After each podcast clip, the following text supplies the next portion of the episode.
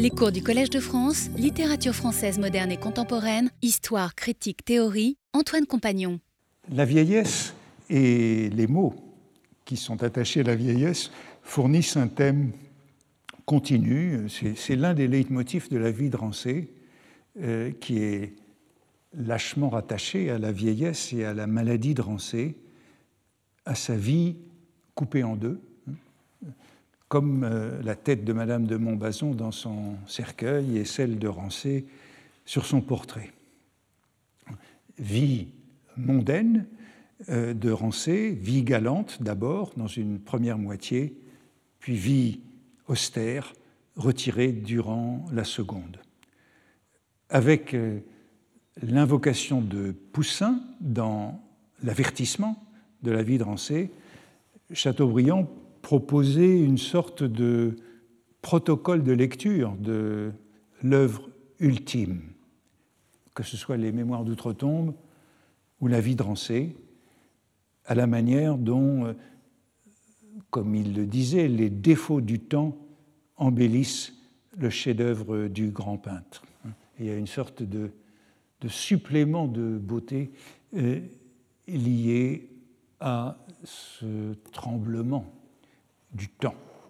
Or, euh, je vous le suggérais, ce protocole des lectures ne sera pas celui qu'adopteront les premiers lecteurs qui se montreront peu sensibles à l'admirable tremblement du temps dans l'œuvre ultime de Chateaubriand et manifesteront leur déception, jugeront, jugeront la vie de Rancé un livre faible et fragile, non pas un chef-d'œuvre testamentaire, l'assimileront au contraire à un échec, un livre de trop.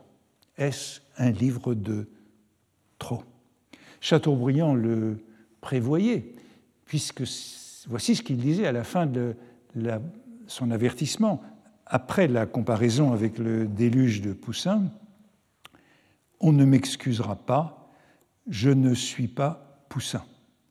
Je n'habite point au bord du Tibre et j'ai un mauvais soleil, le soleil de la rue du Bac. Et puis, il ajoutait, il ajoutait cette chute de l'avertissement extravagante. Jadis, j'ai pu m'imaginer l'histoire d'Amélie, maintenant, je suis réduit à tracer celle de Rancé. J'ai changé d'ange en changeant d'années.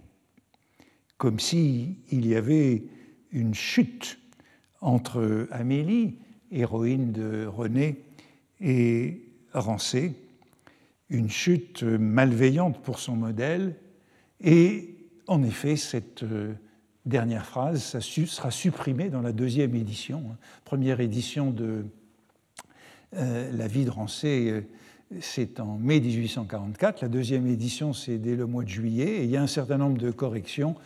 Et les corrections, eh bien, elles suppriment un certain nombre d'excès de plumes euh, qu'on a dû recommander à Chateaubriand euh, euh, d'éponger.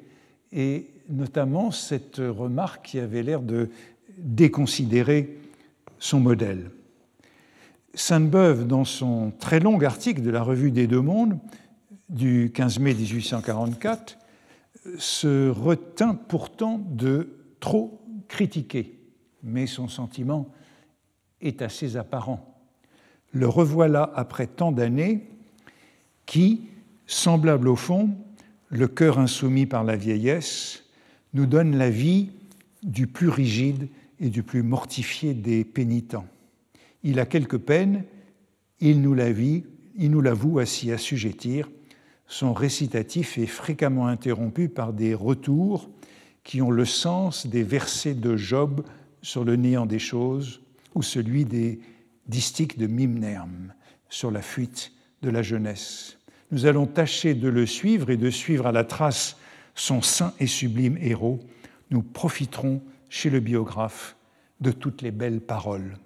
Le critique, quand il s'agit de M. de Chateaubriand, n'en est plus un. Il se borne à rassembler les fleurs du chemin et à en remplir sa corbeille. Avec euh, délicatesse, Sainte-Beuve fait tout de même entendre que le livre entasse les digressions et les lamentations, que le fil de l'histoire s'interrompt sans cesse, que l'auteur ne se comporte pas en biographe, mais ajoute ce qu'il appelle des belles paroles à son récit. Comme dit le proverbe italien, belle parole non pasconi gatti. Les belles paroles ne nourrissent pas les chats. Le critique, donc, renonce à exercer son métier et dit qu'il se contentera de recueillir les envolées du vieil écrivain, mais non sans signaler l'inadéquation de la forme, trop capricieuse à un sujet d'édification.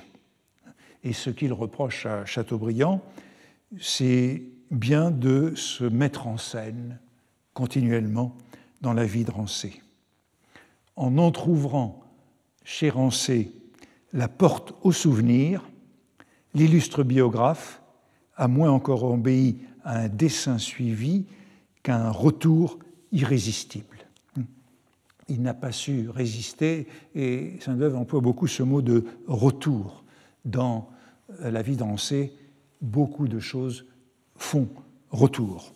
Lui aussi, en touchant ce seuil du cloître, il a été repris des fantômes, génie inconsolablement mélancolique, imagination épuisée, il a évoqué cette existence mortifiée avec un cœur relapse à la jeunesse. L'austérité même du sujet l'a rejeté d'autant plus vers les images voltigeantes. Euh, il y a tout ce thème du jeunisme de Chateaubriand, vouloir avoir l'air jeune et sautillant, voltigeant. C'est sans doute par discrétion que Sainte-Beuve explique par la jeunesse impénitente et l'imagination incorrigible du vieil écrivain cette manière voltigeante, très exactement désultoire, encore une fois, qui ressemble plutôt à un retour de l'âge. Sainte-Beuve remarque cette sorte de tremblement ou de flottement du temps, ces allées et venues incessantes entre les époques et les lieux, cette polyphonie, polyphonie spatiale et temporelle qui appartiennent de droit au style tardif. Et il remarque cet entrechoc de la géographie et des souvenirs qui fait que l'œuvre tardive est une sorte de monstre de licence chronologique, tous ces temps qui euh, donnent une cacophonie. Sainte-Beuve, l'auteur de Port-Royal, corrige et excuse un certain nombre d'erreurs de fait dans le récit de Chateaubriand, mais euh, certaines digressions le séduisent dans ce livre qui est fait de digressions. En particulier, Sainte-Beuve sauve une longue dérive mélancolique, elle aussi, sur les lettres d'amour, et c'est un très bel exemple des décrochements successifs du style tardif. Chateaubriand entame une digression qui donne lieu à une autre digression qui ce que Sainte-Beuve appelle des rapprochements. De rapprochement en rapprochement, on s'éloigne de plus en plus. Le prétexte de, de cette série de digressions que Sainte-Beuve admire, c'est la correspondance de l'abbé. Rancé, dit-il, a écrit prodigieusement de lettres. Il regrette que Rancé ait fait brûler les lettres ancienne, antérieure à sa conversion, datant de sa vie mondaine. Donc à partir de cette correspondance de Rancé, dont il manque la première moitié, qui est donc une correspondance précisément euh, qui ne recouvre pas une vie, qui n'est pas entière, Sainte-Beuve dit les recueils épistolaires, quand ils sont longs, ce qui n'est précisément pas le cas, offre les vicissitudes des âges. Donc, c'est au fond toujours dans, ce récit contrefactuel. La, la correspondance de, de Rancé n'est pas entière, mais ça fait penser aux correspondances entières. Les recueils épistolaires, quand ils sont longs, offrent des vicissitudes de l'âge. Il n'y a peut-être rien de plus attachant que les longues correspondances de Voltaire qui voient passer autour de lui un siècle presque entier. Ça, rappelle aussi euh, le passage sur les voculaires, hein, ces recueils des paroles fatidiques, des derniers mots. Maintenant, ce que euh, Chateaubriand voudrait, ces grandes correspondances qui recouvrent tout un siècle, au fond, comme la sienne, comme la sienne qui traverse les révolutions et les régimes. Souvenez-vous de ce que disait Eugène Manuel. Puis, vous voyez qu'il y a une première excursion dans les lettres de Voltaire qui recouvre en effet une grande part du XVIIIe siècle et euh, dont il dit que cet illustre vieillard qui vit mourir Louis XIV, tomber Louis XV et régner Louis XVI, et qui, placé entre le grand roi et le roi martyr, est à lui seul toute l'histoire de France de son temps. Donc la correspondance de Voltaire traverse toute l'histoire. Et Chateaubriand bifurque encore, sans prévenir, vers un autre genre de lettres, des lettres intimes, mais peut-être qu'une correspondance particulière entre deux personnes qui se sont aimées offre encore quelque chose de plus triste, car ce, sont, car ce ne sont plus les hommes c'est l'homme que l'on voit. Et il décrit sur plusieurs pages le cycle naturel d'une correspondance amoureuse qui commence avec euh, les premiers émois et qui peu à peu se dégrade. D'abord, les lettres sont longues, vives, multipliées. Plus tard, c'est assez un long moment que Chateaubriand décrit, les serments vont toujours leur train, ce sont toujours les mêmes mots, mais ils sont morts. L'âme y manque. Je vous aime n'est plus qu'une expression d'habitude, un protocole obligé, le j'ai l'honneur d'être de toute lettre d'amour. C'est l'expression qui marque Sainte-Beuve la place de ce petit essai sur les lettres d'amour euh, paraît évidemment bien incongrue dans la géographie de Rancé. Mais sa morale résignée est celle de l'expérience quand euh, je vous aime devient une formule de politesse. Il reste toutefois encore, encore une dérive. Vous voyez que chaque fois c'est un mais, c'est un cependant une dérive et une touche d'espoir. Cependant, il est une exception à cette infirmité des choses humaines. Il arrive quelquefois que dans une âme forte, un amour assez pour se transformer en amitié passionnée, pour devenir un devoir, pour prendre les qualités de la vertu. Alors il perd sa défaillance de nature et vit de ses principes immortels.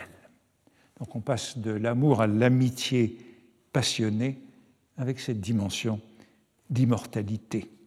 De l'amour à l'amitié passionnée, c'est au fond ce que Chateaubriand a lui-même connu avec un certain nombre de ses amis, de Pauline de Beaumont, Nathalie de Noailles, Claire de Duras et surtout Juliette Récamier, dans les années mêmes où euh, il écrit la vie de Rancé, ce sont les années de l'abbaye au bois.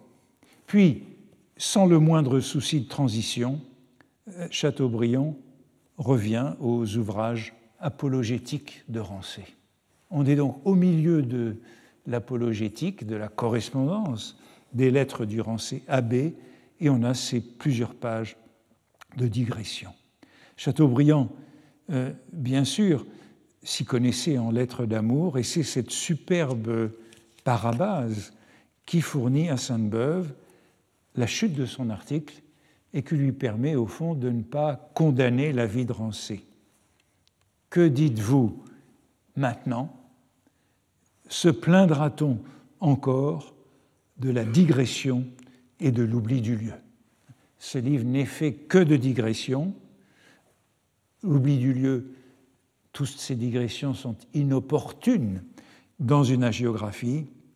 Il n'y avait à la trappe, dans le cabinet de l'abbé, que quelques estampes de dévotion sur les murailles blanches. Cette page-ci est décidément trop belle. Je la détache et je l'emporte avec moi. C'est ainsi que Sainte-Beuve trouve le moyen de sauver la vie de Rancé et Chateaubriand dans son dernier livre. Cependant, je le disais au début, il s'exprimait avec beaucoup plus de franchise dans l'anonymat de ses chroniques parisiennes données à la revue suisse, et il y écrit, mais à Paris, on savait bien qui était l'auteur de ces chroniques, le rancé de Chateaubriand a été une déception. Les articles de M. Vinet, je viendrai aux articles de M. Vinet dans un instant, très beaux et très respectueux, expriment avec discrétion ce sentiment de regret qu'ont éprouvé les personnes sérieuses. il faut être discret, mais c'est bien la déception et le regret. La vie de Rancé est une œuvre de vieillesse pour Sainte-Beuve, c'est-à-dire lâche, bavarde, manquant de tenue, d'unité, de cohérence voyez qu'il s'agit plus simplement d'un tremblement de la main, comme Chateaubriand l'admirait chez Poussin, mais d'une sorte d'effondrement, non plus un caprice, mais une cacophonie. Chateaubriand n'aurait pas aimé être lu de la sorte quand il s'identifiait à Poussin et déclarait Souvent les hommes de génie ont annoncé leur fin par des chefs-d'œuvre, c'est leur âme qui s'envole. Mais Sainte-Beuve, anonyme, omet à présent tout savoir-vivre. Et voici comment il conclut sa chronique de la revue suisse. Au reste, c'est un trait honorable pour la presse en France que le ton respectueux et l'absence de critique au sujet de Chateaubriand. Le respect est devenu chose si rare qu'il ne faut pas le blâmer quand par hasard ils se rencontrent. Pour nous qui y sommes moins obligés grâce à notre éloignement, nous disons franchement que ce livre, que l'on concevait si simple et si austère, est devenu, par manque de sérieux et par négligence, un véritable bric-à-brac. L'auteur jette tout, brouille tout et vide toutes ses armoires. Les images les plus riantes, les plus folâtres, viennent à tout moment et se lèvent à tous les coins derrière chaque pilier du cloître, ce qui faisait dire l'autre jour à un plaisant que c'était une vraie tentation de Saint Antoine, tant il y a de diables et de jolis diables. Il semble par endroits que la trappe ait des jours sur les coulisses de l'opéra. Mais le respect aussi nous interdit d'en dire davantage. Euh, donc, ce qui est condamné, c'est toute cette folâtrerie euh, dans euh, les digressions autour de la vie de Rancé. On s'est abstenu à Paris d'exprimer son véritable sentiment en raison de l'âge de l'auteur, mais s'il avait été plus jeune, on ne se serait pas privé. À l'étranger, nul besoin de dissimuler, et pourquoi ne pas reconnaître que le livre est un fourre-tout contenant tout de même quelques fusées, hein, comme les lettres d'amour, un beau désordre, sans doute excusable par l'âge. Sainte-Beuve devra par la suite se défendre de ses articles sur la vie de Rancé, mais il ne changera pas d'avis, et quand il réédite euh, en 1869, à la toute fin de sa vie, les portraits contemporains, dont l'article sur Rancé, il ajoute des annexes et il continue de soutenir, en 1869, donc l'année de sa mort, le livre était manifestement si faible que le sentiment qu'il en faisait dire du bien, qui en faisait dire du bien, était au-dessus du soupçon. Tout le monde comprenait, tout le monde comprenait quand on disait du bien de la vie de Rancé ce que l'on pensait véritablement. Et il ajoute que Chateaubriand était affaibli et avait oublié bien des détails ou ignoré des détails que Sainte-Beuve avait étudiés dans son Port-Royal, ce qui l'autorisait à le traiter avec une telle hauteur. Je voudrais dire quelques mots de Vinet, dont Sainte-Beuve nous disait Vinet a, été, a écrit un article très beau et très respectueux, mais il exprime la déception et le regret. Alors Vinet, ben lui, Vinet, lui aussi, est à l'étranger, il est à Lausanne, c'est un théologien, un pasteur, et lui euh, se montrait franchement très ambigu. Le volume, disait-il, était, il commençait comme cela, en disant le volume est plus court, beaucoup plus court que j'eusse voulu. Et je me trouve à cette heure tout triste et tout étonné d'avoir déjà fini. Premier grief, c'est donc euh, un opuscule. Il nous faudrait une vraie vie de Rancé, une vraie agiographie. Cela ne répond pas au projet. Il voudrait un, un gros ouvrage d'édification. Il trouve un peu de tout dans une plaquette et un mélange de tons peu appropriés à la commande que le confesseur de Chateaubriand lui avait passé. Le père Séguin serait peut-être un peu surpris de la manière dont ces ordres ont été remplis. Il ne se doutait peut-être pas que toute la chronique galante du règne de Louis XIV dut y passer et qu'on put arriver à la cellule de l'abbé de la Trappe qu'on ne put arriver à la cellule de l'abbé de la Trappe sans passer par les cabinets de Julie d'Angène et par la chambre à coucher du duc de Montbazon. Euh, le vieil écrivain s'est donc permis trop de licences pour traiter un sujet grave, sérieux et religieux. Il y a d'autres passages plus étonnants, dit euh, Vinet un peu plus loin, que le respect du sujet aurait pu faire écarter. L'auteur le devait à son héros, peut-être à lui-même. Un vieillard est un anachorète, j'ai dit presque un prêtre. Autrement dit, ce livre est indigne d'un vieillard et du respect qu'il doit s'imposer. Le jeunisme et la désinvolture de Chateaubriand, lapse et relapse, comme disait Sainte-Beuve, choquent le pasteur et le théologien calviniste. Ce qui endommage l'œuvre, dit-il, ce ne sont pas certains mots, mais certaines choses, hein, les sujets qu'aborde Chateaubriand. Cette confusion de tous les tons est-elle au moins de bon goût, qui divinait qu'il ne le pense manifestement pas, même s'il a rencontré dans le livre ce qu'il appelle l'éclat d'une fantaisie éternellement jeune. Mais, me semble-t-il, aucun de ces termes n'est favorable, ni jeune, ni fantaisie, ni éclat ne sont des éloges sous sa plume. Vinet tente pourtant de se rattraper. Hein. La liberté que s'accorde M. de Chateaubriand de se faire occasion et prétexte de tout nuit assez à son livre comme livre pour que nous relevions avec empressement tout le parti qu'il en tire pour l'instruction et le plaisir du lecteur. Vous voyez que c'est bien la liberté, et la liberté que nous avons dans les séances de l'année dernière, associée à ce style tardif qui est ici réprouvé. Autrement dit, ce livre est du Chateaubriand, mais ce n'est pas une vie de Rancé, et il doit être reçu de la sorte.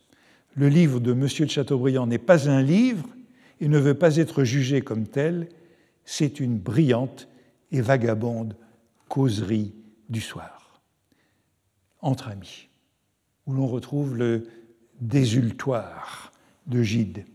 Il y aurait beaucoup à dire sur le décousu, la marche entrecoupée et bondissante, les mille et mille boutades de ce style irrégulier auquel M. de Chateaubriand ne nous avait pas encore accoutumés. Alors ce qui est intéressant, c'est que Vinet cherche tout de même à caractériser ce non sequitur du dernier Chateaubriand. N'oublions pas que on ne connaît pas les mémoires d'outre-tombe. Donc on découvre dans la vie de Rancé un style qu'une fois qu'on a lu les mémoires d'outre-tombe, on peut beaucoup mieux assimiler.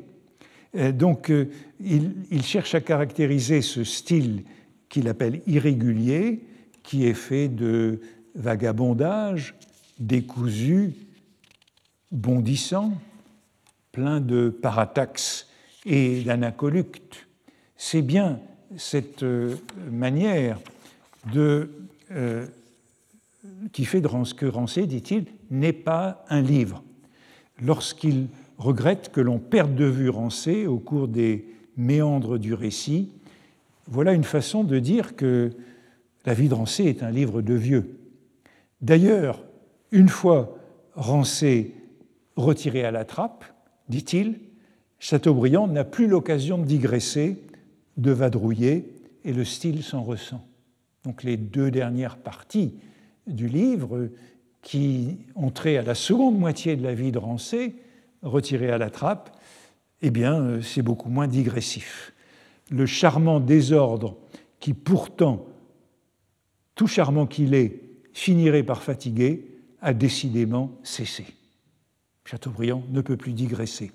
Et la conclusion de Vinet exprime-t-elle vraiment le respect que lui imputait Chateaubriand Tout le monde remerciera M. de Chateaubriand de l'obéissance pieuse à son confesseur, puisque le livre est fait sur la demande de son confesseur, qui lui a fait ajouter quelques pages admirables à toutes les admirables pages que nous lui devons déjà, tout le monde se sentira triste de la tristesse dont cet ouvrage est pénétré, tristesse sans larmes, désenchantement amer, qui ne daigne demander à la terre ni consolation ni pitié, mais qui, nous aimons à le croire, a su les chercher ailleurs. Tout le monde, enfin, bon nombre de lecteurs du moins, regretteront que l'auteur n'ait pas donné à son ouvrage le mérite de l'unité de ton. Il l'eût facilement obtenu en imposant une règle à la richesse de sa mémoire, en évitant ou ne cherchant pas certains rapprochements. Alors le passage est intéressant parce que Vinet ne donne donc aucune circonstance atténuante à l'allure, à saut et à gambade, à la voltige, à ce qu'il appelle les rapprochements. C'était le mot qui figurait déjà chez Sainte-Beuve, ces cascades de rapprochements, ces rapprochements incessants qui font en revanche pour nous, en tout cas pour moi, tout le charme de la vie de cette digression dans la digression. Il est impossible de le taire, poursuit-il en conclusion, cette vie de Rancé n'est pas celle que nous attendions et celle dont par avance nous nous étions réjouis. Nous ne, nous ne demandions pas à l'écrivain un nouveau chef-d'œuvre, nous demandions au vieillard quelques-unes de ces paroles qui ne sont pas encore du ciel, mais qui ne sont plus de la terre. On attend du vieil écrivain une œuvre testamentaire, un chant du cygne, des novissima verba dignes et pieux, et il a offert à ses lecteurs une fantaisie. Il y a donc un malentendu qui est criant et qui est relevé par Sainte-Beuve et Vinet. Chateaubriand a pour ainsi dire rompu le pacte tacite de ce que l'on attend du vieil écrivain. Mais n'est-ce pas cela précisément le style tardif, la rupture de ce pacte, la rupture de cette convention à laquelle l'écrivain nous avait habitués? Il voudrait que euh, le vieil écrivain nous élève sans nous troubler, mais le sublime sénile, précisément, c'est dans la discordance qu'il s'exprime.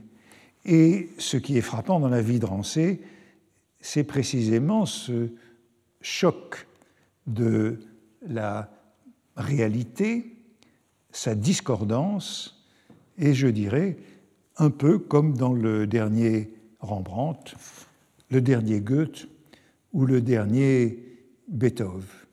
La vie de Rancé, me semble-t-il, c'est quelque chose comme le second Faust de Chateaubriand, et c'est comme ça que je voudrais l'analyser dans le temps qui reste. Vous le voyez, les lecteurs contemporains ne décelèrent donc rien de sublime, d'admirable, ni de merveilleux dans la vie de Rancé. Ils jugèrent que c'était l'œuvre d'un écrivain affaibli, c'est l'adjectif de Sainte-Beuve, et diminué. Dépourvu à leurs yeux de ses moyens, il aurait dû s'abstenir de son œuvre ultime comme s'il avait été déjà mort, et on a le sentiment dans ces articles que tous les deux pensent que Chateaubriand n'a pas su s'arrêter au moment opportun, cesser d'écrire quand il était encore temps. Hein, c'est un peu la question que j'avais introduite dans le premier cours l'année dernière. Hein. Quand faut-il arrêter? Ils sont choqués par les rapprochements gratuits, le ton conversationnel, le bric-à-brac, l'association libre, la dérive des souvenirs, de souvenir en souvenir. Ces procédés sont remarquables. Chateaubriand embraye, par exemple, sur n'importe quel nom propre, comme sur un trésor d'anecdotes. Chaque nom de lieu ou de personne ouvre à l'intersection des espaces et à la superposition des temps. Les toponymes ouvrent, éveillent la mémoire d'une visite, d'un lieu, d'un temps, qui, bien sûr, n'ont en général rien à voir avec Rancé. Chaque nom propre peut éveiller un souvenir. Quelquefois, il s'agit d'une seule phrase, de diversion, de déviation par rapport à Rancé. Par exemple, la solitude de Rancé rappelle un autre solitaire, puis, lancé par un nom de lieu, une incise personnelle qui n'a plus aucun rapport avec Rancé. Voici un exemple. C'était un travail continuel pour lui d'échapper à ces pensées qu'il avait nourries si longtemps. Donc il s'agit de Rancé et de ses soucis, de sa condition de solitude et du poids de ses pensées. Puis un premier rapprochement, un, grand solitaire en fut atteint dans des sépulcres. Qui est ce solitaire? C'est Saint Jérôme. Saint Jérôme portait, pour noyer ses pensées dans ses sueurs, des fardeaux de sable le long des steppes de la mer morte. Et puis, deuxième décalage, je les ai parcourus moi-même, ces steppes, sous le poids de mon esprit. On est donc passé de Rancé à Jérôme par le poids des pensées, puis de Jérôme à Chateaubriand par le séjour à la mer morte. Et accessoirement, pour une remotiver euh, la réflexion qui revient à Chateaubriand par la lourdeur des réflexions. Second exemple, qui est un peu du même ordre, c'est une visite de Rancé à l'évêque de Comminges à l'époque de sa conversion. Il arriva à Comminges le 27 du même mois, après un tremblement de terre. Ce fut de même que j'arrivai à Grenade en rêvant de chimères après le bouleversement de la Vega. Rien, absolument rien, ne lie Comminges qui se trouve en Gascogne, et Grenade, sinon que la terre y trembla peu avant les visites de Rancé à Comminges et de Chateaubriand à Grenade à euh, plus d'un siècle d'écart. Mais c'est l'occasion pour Chateaubriand de se rappeler secrètement ce qu'il appelle les chimères, les chimères qu'il poursuivait à Grenade, ce que les lecteurs n'ont absolument aucune raison de comprendre, puisque c'est une allusion au rendez-vous qu'il avait donné à Nathalie de Noailles à son retour de Jérusalem. Et vous le voyez, les souvenirs de l'itinéraire de Paris à Jérusalem, puisque c'était déjà le cas du précédent, hein, euh, il a parcouru euh, les steppes près de la, la mer Morte, c'est de nouveau l'itinéraire de Paris à Jérusalem qui rappelle la mer Morte, Grenade, qui affleure sans cesse et sans raison autre qu'une réminiscence agréable. Troisième exemple, puisqu'il nous renvoie aussi à l'itinéraire de Paris à Jérusalem. Ainsi, euh, Rancé traduisit du grec, pour les pères de la trappe, les instructions de Saint Dorothée. Et euh, Chateaubriand écrit C'était un mauvais grec d'Asie du IIIe siècle, difficile à entendre et dont il n'existait qu'une paraphrase infidèle. Et puis, euh, aussitôt, sans aucun lien, j'ai vu Jaffa et Gaza, j'ai vu entre Jaffa et Gaza le désert qu'avait habité Dorothée. Il n'y avait point les 70 palmiers et les 12 fontaines. Palmiers et fontaines qui sont mentionnés dans les instructions de Saint Dorothée. Euh, il y a un brouillon de ce petit passage qui est un petit peu plus précis, où Chateaubriand mentionnait qu'il avait vu trois palmiers, et non 70 euh, palmiers. Mais c'était sans préciser qu'il n'était pas passé par là, qu'il n'était pas, passé par Gaza, qu'il s'était rendu directement de Jaffa à Jérusalem. Vous voyez que le prétexte est donc euh, très mince pour euh, rapporter à lui l'allusion qui est faite à cet itinéraire de euh, Jaffa à Jérusalem. Il y a plusieurs leitmotifs qui sont plus stables et qui traversent le récit, mais là encore avec une totale liberté, non pas comme euh, la tête de Madame de Montbazon qui pouvait se justifier.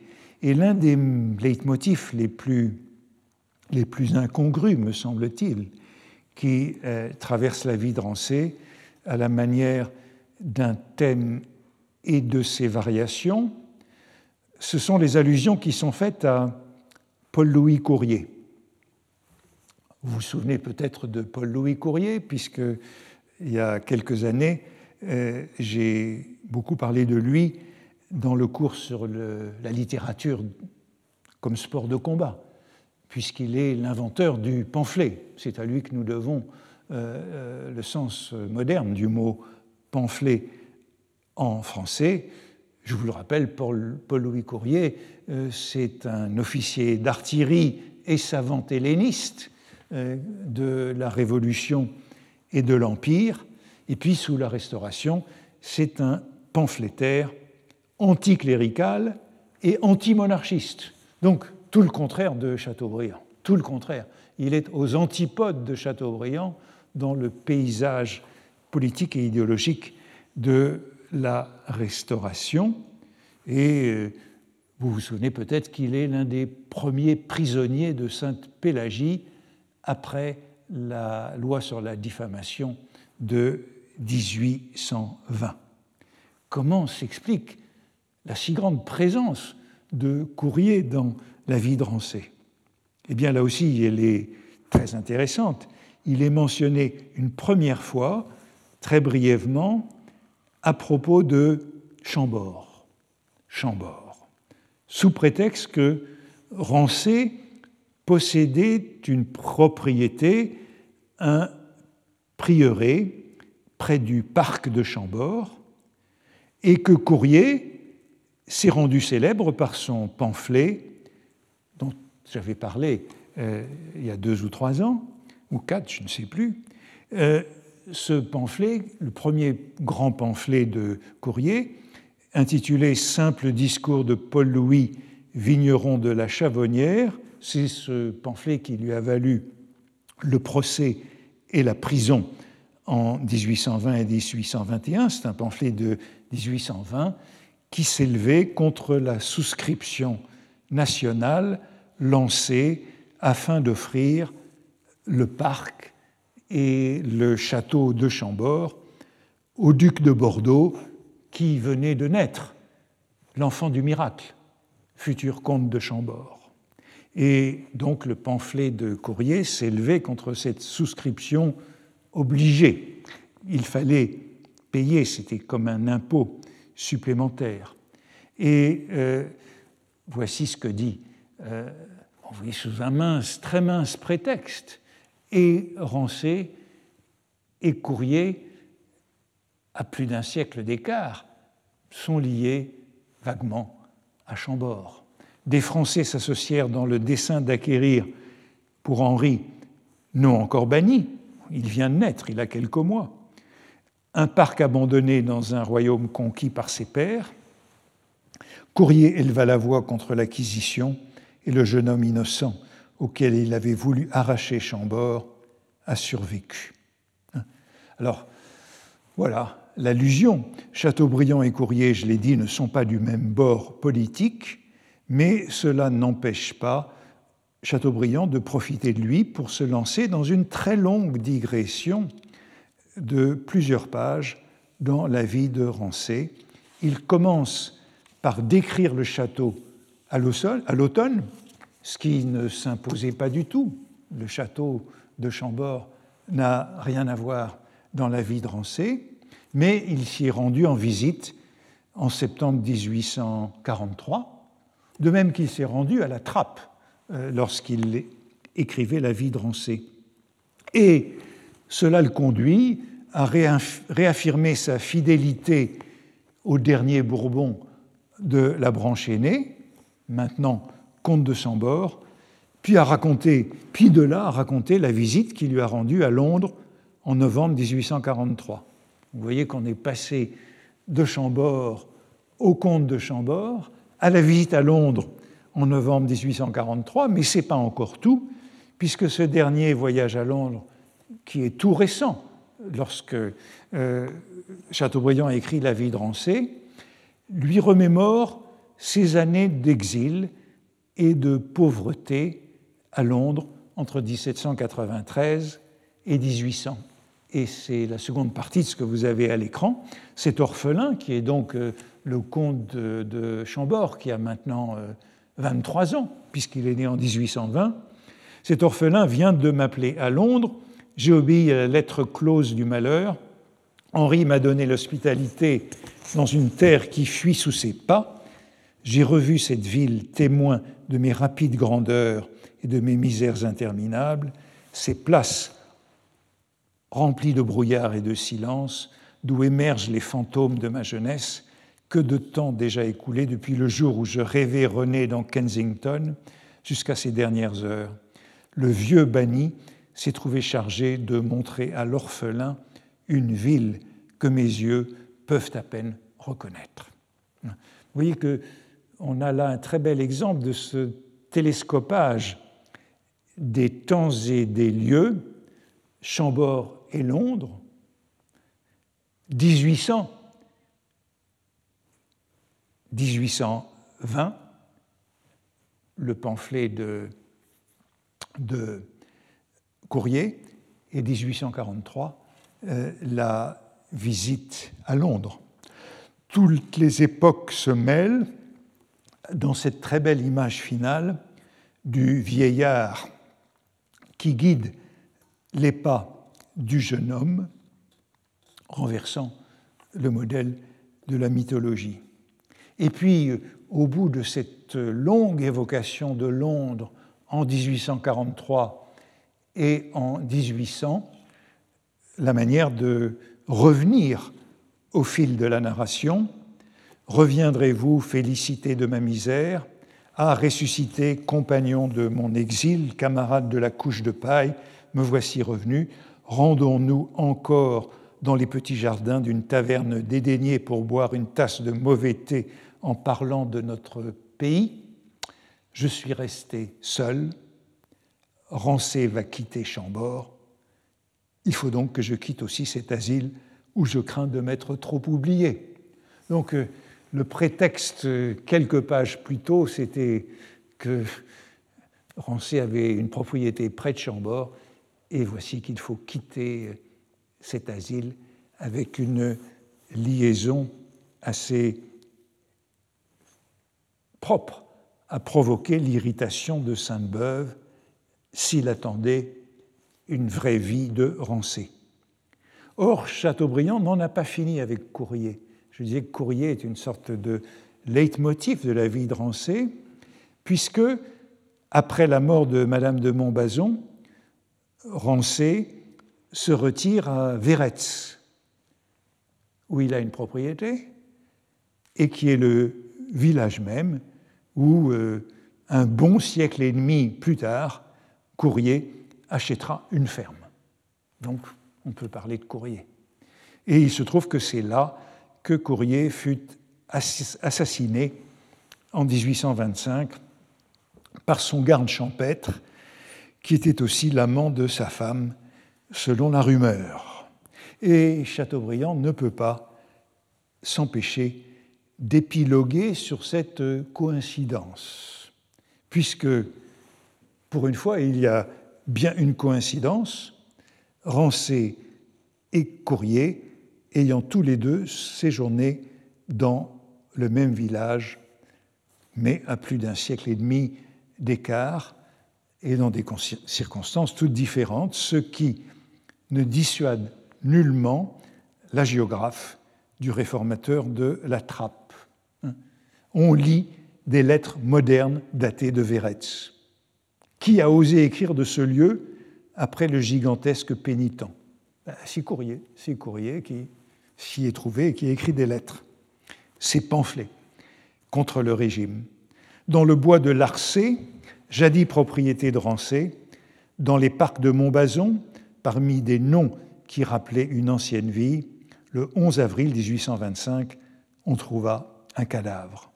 Le 10 d'avril, le jour finissant, une voix fut entendue Je suis un homme mort. Une jeune fille cachée avec son amant dans de hautes bruyères avait été, avait été témoin d'un meurtre. D'un autre côté, à demi vêtue, la veuve de Courrier, c'était lui dont on avait retrouvé le cadavre, âgé de 22 ans, descend la nuit parmi des personnages rustiques comme une ombre délivrée. Donc on est dans le fait divers. On est dans le fait divers de la mort de Courrier. Je crois que sa femme avait un peu plus de 22 ans. Il l'avait épousée très jeune, mais je ne sais plus. L'ombre délivrée, ben, c'est l'allusion à la rumeur de liaison avec euh, les assassins de son mari. Deux procès suivront, c'est un fait divers qui a fait beaucoup parler de lui. Deux procès suivront en 1825 et 1830, sans lever les doutes sur la responsabilité de la jeune Madame Courrier, mais en rendant très célèbre ce fait divers qui suscite encore la curiosité de Chateaubriand en 1843, longtemps plus tard, et dont il montre qu'il connaît très bien le détail, puisqu'il rappelle la carrière de Courrier, savante helléniste, comme il l'appelle, et pamphlétaire à cheval. Donc, il résume là toute la carrière de Courrier. Il s'apesantit sur une nouvelle rencontre imprévue entre Courrier et Rancé, puisque tous les deux ont été hellénistes. Puisque, dit-il, l'éditeur d'un passage perdu de Daphnis et Chloé, Courrier, était venu s'ensevelir dans les lieux qu'avait habité l'éditeur d'Anacréon. Rancé avait commencé dans sa jeunesse par euh, traduire les poésies amoureuses d'Anacréon, bien avant de se convertir, tandis que Courrier, comme officier dans l'armée d'Italie, avait trouvé le manuscrit inconnu du roman de Longus à Florence. C'est la fameuse tâche qu'il y avait laissée. Vous voyez que le, le parallèle entre les deux, le rapprochement, dit, comme dit Sainte-Beuve et Vinet, paraît assez farfelu. Il n'en inspire pas moins la nostalgie de Chateaubriand. Si les arbres sous lesquels fut tué Courrier existent encore, est-ce que je l'ai mis, je ne sais plus, voilà. Si les arbres sous lesquels Courrier fut tué, fut tué Courrier existent encore, qu'est-il resté dans ces ombrages? Que reste-t-il de nous partout où nous passons? C'est le leitmotiv des ombres qui revient à tout moment, euh, et qui reviendra à tout moment dans les mémoires d'outre-tombe, mais vous avez déjà vu de nombreuses C'est au fond ce qui justifie de parler ici de courrier, mais après cette sorte de question élégiaque et rhétorique, il n'hésite pas à prolonger la ressemblance. Hein. Euh, euh, Paul-Louis Courrier aurait-il cru que l'immortalité pouvait porter la haire et se rencontrer dans les larmes? Le réformateur de la trappe a grandi à Véretz, l'auteur du pamphlet et des pamphlets a diminué. L'un a grandi, l'autre s'est perdu. La vie dans sa pesanteur descendit sur un esprit qui s'était dressé pour morguer le ciel. Chose remarquable, Courrier le philosophe a fait ses adieux au monde par les mêmes paroles que Rancé, le chrétien, avait perdu dans les bois, détourné de moi le calice, la ciguë est amère. Euh, Chateaubriand, vous voyez qu'il y a une sorte de nouveau hasard, hasard objectif qui relie les deux hommes, et Chateaubriand cite le dernier paragraphe du fameux pamphlet des pamphlets, le chef-d'œuvre de Courrier, et c'est pour ainsi dire ses ultima verba, c'est son dernier pamphlet avant son assassinat. Mais le rapprochement est tout à fait incongru. Euh, Courrier que j'ai mis en bas de l'écran, la citation, le dernier paragraphe du pamphlet des pamphlets, où Courrier écrivait Non détourner ce calice, la ciguë est amère, euh, pour signifier qu'il n'avait pas l'intention de se faire le martyr du combat pour la liberté, détourner de moi le calice du combat pour la liberté, et il juxtaposait à cette fin, de manière assez cocasse, une phrase de Jésus s'adressant à son Père dans l'évangile de Marc, Éloignez de moi ce calice, et une allusion à la mort de Socrate. Hein. Euh, lorsque Chateaubriand cite Détournez-moi de, détournez de moi le calice, la ciguë et ta mère, il ne nous rappelle pas que Courrier euh, rapprochait euh, le Christ et Socrate. Euh, la comparaison avec le chrétien rancé paraît donc tout à fait extravagante, mais ce qu'elle prouve, à tout le moins, c'est que Chateaubriand a le pamphlet des pamphlets à la main lorsqu'il écrit sa vie de Rancé. Alors, il y fut d'autant plus sensible, sans doute, que lui-même, qui est alors ministre des Affaires étrangères en 1824, encore lorsque ce pamphlet est publié, il est encore ministre pour quelques mois, il y est traité à la page précédente, à l'avant-dernière page du livre, de vicomte pamphlétaire. C'est comme ça que l'appelle, sans le nommer, euh, Courrier, le vicomte pamphlétaire, et ça nous rappelle que si Courrier est tellement présent dans la vie de Rancé, c'est que Chateaubriand et Courrier sont bien les deux grands pamphlétaires du régime, les deux grands pamphlétaires sous Charles X, le monarchiste et l'antimonarchiste, le clérical et l'anticlérical, et qu'ils ont en commun d'être les deux défenseurs de la liberté de la liberté de la presse. Donc euh, cette présence souterraine apparaissant de temps en temps de courrier, assez extravagante, ce qui semble la justifier euh, à propos du désespoir de Rancé, c'est cette commune réputation de pamphlétaire. Euh, plus loin, selon un, même procédé ou un même mécanisme, Chateaubriand s'autorise des missions de Rancé à Rome, Rome où Rancé se rend à deux reprises, en 1664 et 1665, pour revivre ses propres séjours de 1803 et de 1828. Il ne se retient pas de s'écrier à l'arrivée de Rancé à Rome, celui-ci y débarque, Ô Rome, te voilà donc encore. Est-ce ta dernière apparition? Malheur à l'âge pour qui la nature a perdu ses félicités, des pays enchantés où rien ne vous attend sont arides, quelles aimables ombres verrai-je dans le temps à venir? Fi, des nuages qui volent sur une tête blanchie.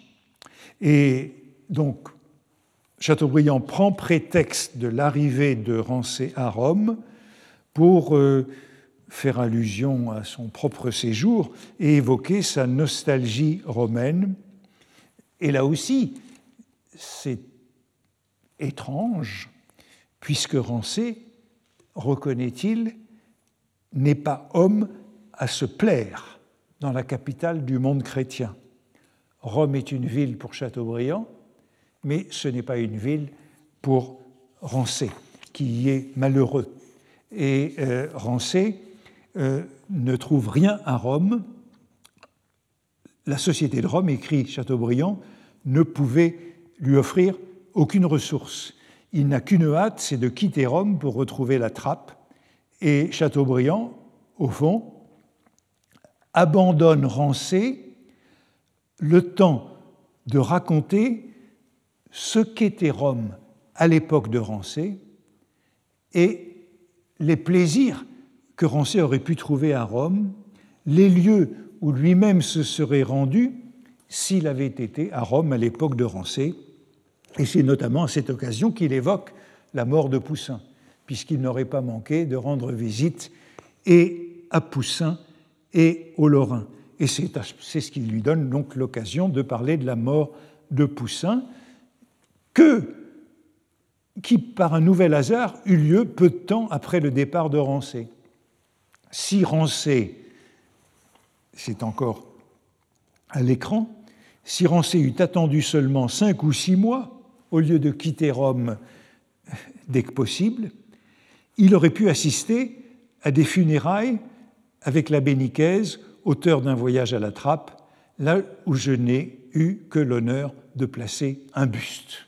et tout est mélangé dans cette phrase. Si, euh, si Rancé était resté plus longtemps à Rome, il aurait pu assister aux funérailles de Rancé avec l'abbé Nicaise qui a écrit sur la trappe. Et là où, un siècle et demi plus tard, j'élèverai cette stèle à Poussin, allusion au monument euh, qu'il fit élever en 1828. Voilà donc les hommes que Rancé aurait pu rencontrer, les lieux qu'il aurait dû visiter, les cérémonies auxquelles il aurait pu assister, mais Chateaubriand est bien obligé de concéder que rien ne plaisait à Rancé, dont le cœur était plus triste que la pensée. Euh, Chateaubriand va encore évoquer, dans cette digression romaine, les visites de Lacordaire et de Lamennais, euh, cet Rome que Rancé ne supportait pas. Euh, et dont il écrit Je ne vous dirai rien des curiosités de Rome, je ne les vois point et je ne me sens touché d'aucun désir de les voir. À la différence de Chateaubriand, que cela n'empêche point de dire longuement son fait dans une sorte de récit contrefactuel du séjour de Rancé à Rome. Voilà ce que Rancé aurait pu faire à Rome. C'est en un sens, une vie imaginaire de Rancé. De nombreux passages, et non seulement les deux allusions au déluge de Poussin, dans l'avertissement et lors du séjour à Rome, insistent sur l'avancée de l'âge et sur les avertissements de la mort. La vieillesse est une voyageuse de nuit. La terre lui est cachée, elle ne découvre plus que le ciel. Là aussi, ça tombe à un moment très bizarre dans le texte. Chateaubriand vient de comparer George Sand à Mademoiselle de Scudéry, bien sûr à l'avantage de Mademoiselle de Scudéry. Encore un de ces sauts par-dessus les siècles qui lui sont coutumiers, et il conclut cette comparaison par ce beau euh, décasyllabe, libéré. La vieillesse est une voyageuse de nuit, euh, dans lequel euh, on pourrait aussi être tenté de lire une description de l'insomnie que l'âge lui procure.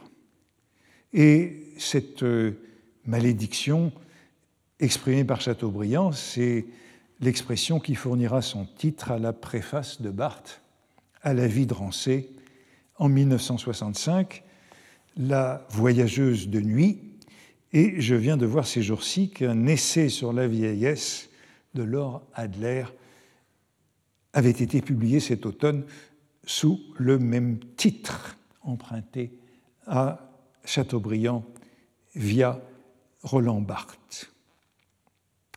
Le souci du passage du temps est donc constant sous la plume de Chateaubriand, qui évoque ainsi euh, la fronde, c'est cette seconde citation, Société depuis longtemps évanouie, combien d'autres vous ont succédé, les danses s'établissent sur la poussière des morts et les tombeaux poussent sous les pas de la joie. Nous rions et nous chantons sur les lieux arrosés du sang de nos amis.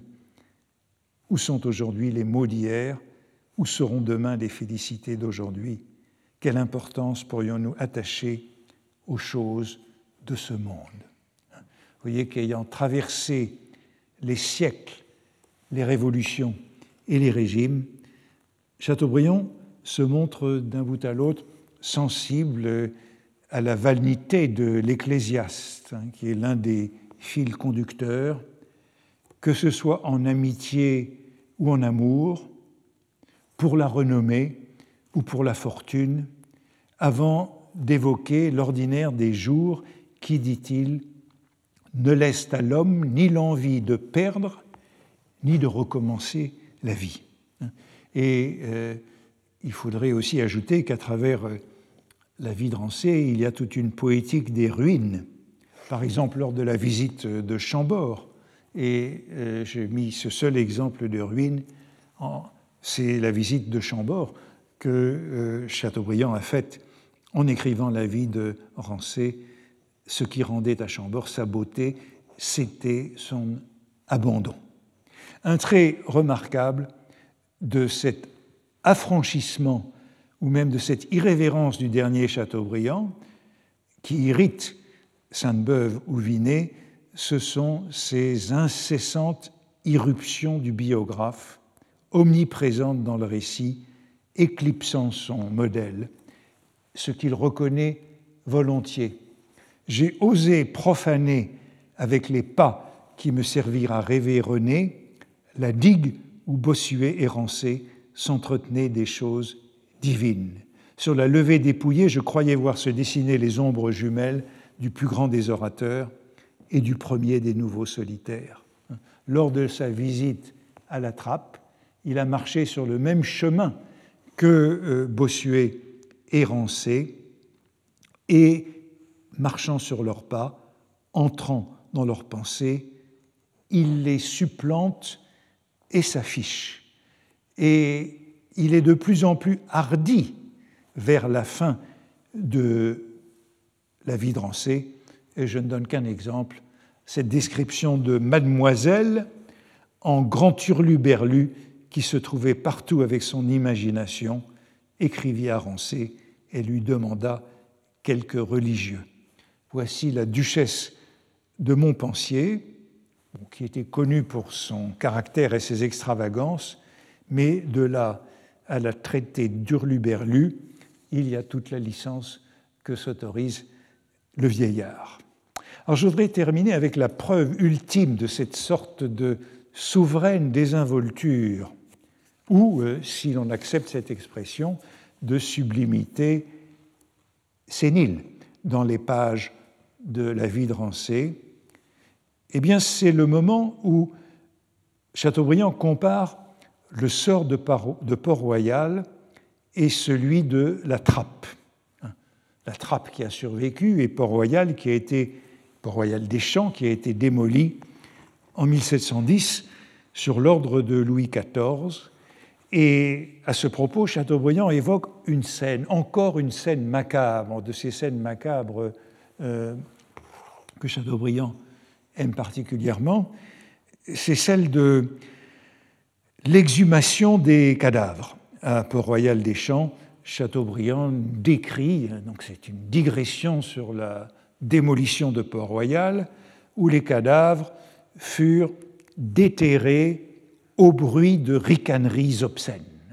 Et ces euh, déterrements de cadavres ont beaucoup d'importance, en auront beaucoup dans les mémoires d'outre-tombe.